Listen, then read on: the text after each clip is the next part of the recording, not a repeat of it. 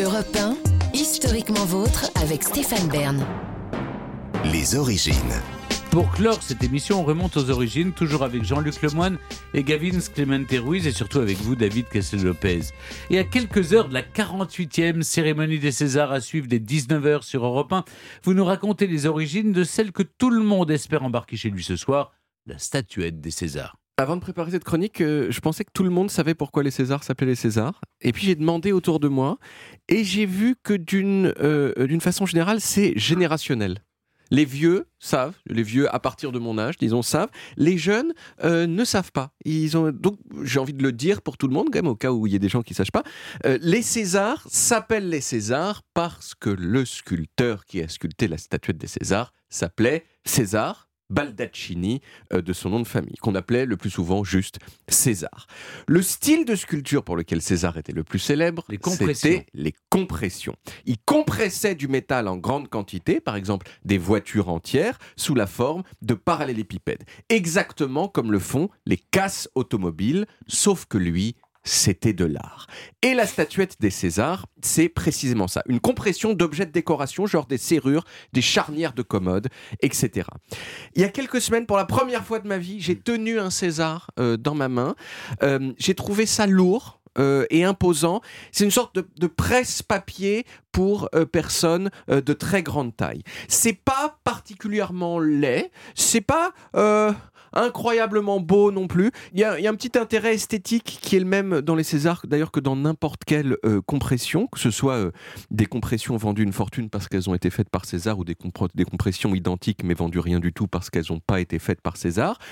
Cet intérêt, c'est que euh, quelque chose de super rigide comme du métal est présenté froissé comme si c'était un truc pas rigide du tout, genre du papier. Et puis bien sûr, il y a une petite tension assez jolie à voir entre le fait que ce qui est compressé est super Il y a genre un carburateur de voiture à moitié pété, un rétroviseur tordu, une serrure déformée, mais que ce tas d'ordures informes est parfaitement bien rangé dans un parallélépipède parfait.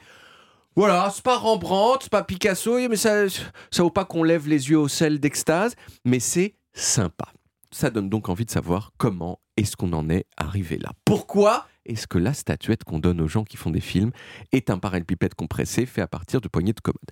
Alors, euh, la raison la plus forte de toutes, c'est sans doute que Georges Craven, hein, euh, qui est le monsieur qui a inventé la cérémonie des Césars en 1976, eh bien, il était super ami avec le sculpteur César. Et non seulement il trouvait que ce que faisait César, c'était super, mais en plus, il trouvait ça génial que César, ça sonne un peu comme Oscar, qui était et qui reste d'ailleurs le prix de cinéma le plus prestigieux au monde. Donc Georges, il a demandé à César de concevoir une statuette à remettre au vainqueur. Euh, alors il faut savoir quand même qu'avant les Césars, il y avait d'autres prix du cinéma. Il y avait eu, de 1946 à 1964, les victoires du cinéma, dont la statuette, c'était la victoire de Samothrace. Ah oui. Donc, une fille avec des ailes, mais pas de tête. Puis, il y avait eu les étoiles de cristal de 1955 à 1975, où on donnait bah, euh, une étoile en cristal, euh, un peu genre étoile de mer. Euh, je je l'ai vu, c'est assez stylé. Euh, à part que ce que, ce que j'ai vu, c'est, on, on pouvait la poser sur une table, mais pas la mettre debout, ce qui est pas très bien quand on veut l'afficher, si vous voulez, chez soi.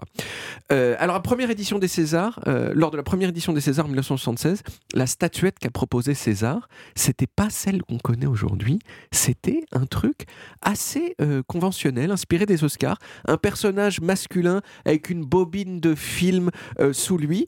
Personne n'a trouvé ça top. Les gens étaient un peu déçus. Jean Rochefort a dit genre, euh, franchement, c'est très premier degré cette statuette. Et là, César, il a fait, ah ouais, c'est pas top. Vous trouvez que ma statuette, elle est pas top. Vous voulez du César? Eh ben, je vais vous donner du César.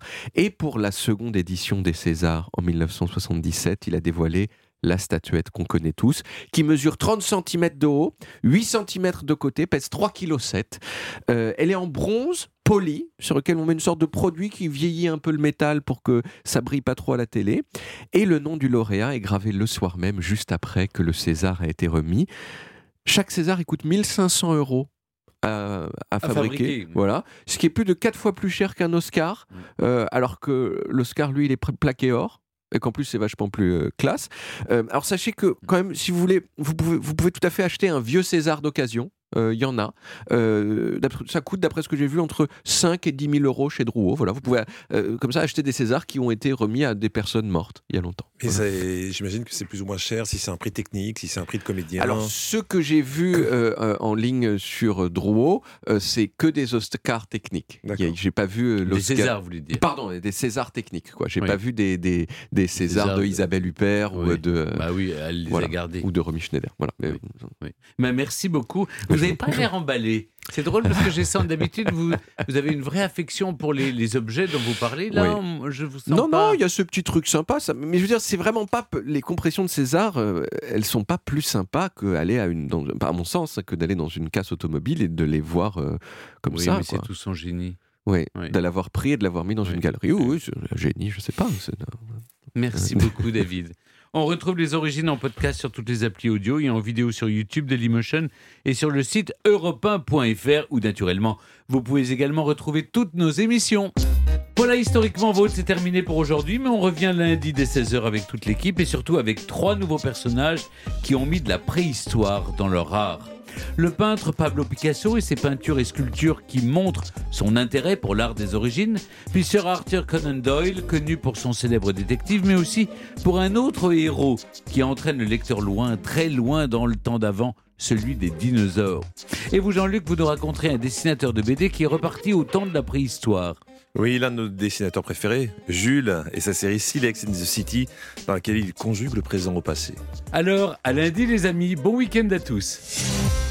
Retrouvez Historiquement Vôtre tous les jours de 16h à 18h sur Europe 1 et en podcast sur europe1.fr.